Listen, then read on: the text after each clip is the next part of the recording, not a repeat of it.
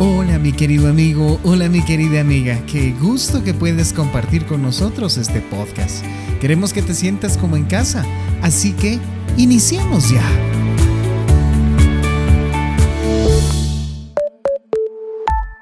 También puede expresar su dolor sin usar palabras. Por ejemplo, lo puede hacer dibujando o modelando con arcilla. No necesita ser artista. Solo cállese y pídale a Dios que le muestre el dolor en su corazón y comience. Deje que el dolor fluya de sus dedos sin pensarlo demasiado. Su obra de arte puede ser simbólica en lugar de realista, como por ejemplo, una pelota puede representar a un hermano o una hermana que era un atleta.